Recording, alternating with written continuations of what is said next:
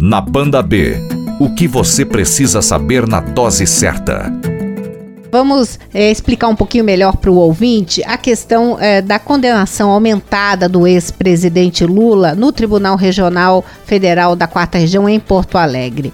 É, primeiro, o que, que ficou decidido ontem? Que o ex-presidente foi condenado em segunda instância no processo do sítio de Atibaia, o que já tinha ocorrido no triplex. A pena foi aumentada para 17 anos de prisão em regime fechado.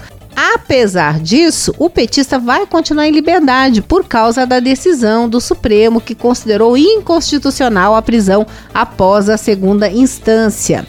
Para o STF, essa execução antecipada da pena só pode ocorrer depois do trânsito em julgado da ação, ou seja, quando se esgotarem todos os recursos. Foi com base nessa decisão que Lula deixou a cadeia em Curitiba há três semanas. Mas os cálculos é que é, lá na frente, confirmando em outras instâncias essa condenação de 17 anos, Lula ficaria mais três anos no máximo na prisão.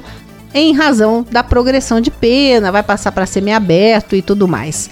Por enquanto, nenhum indício de que Lula voltará à prisão. Só depois, né, se estiver confirmada em última instância.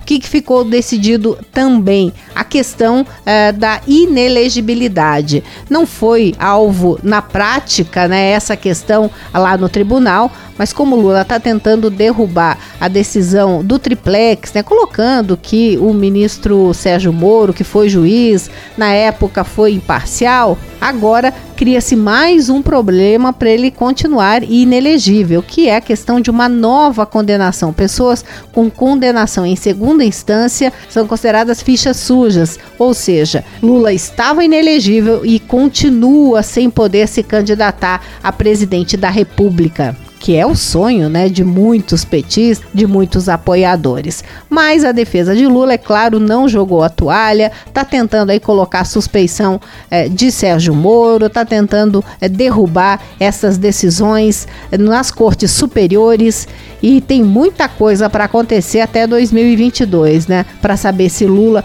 vai conseguir se livrar de todos os processos ou não. A princípio, tudo indica que Lula não poderá mais voltar a tentar ser presidente do Brasil.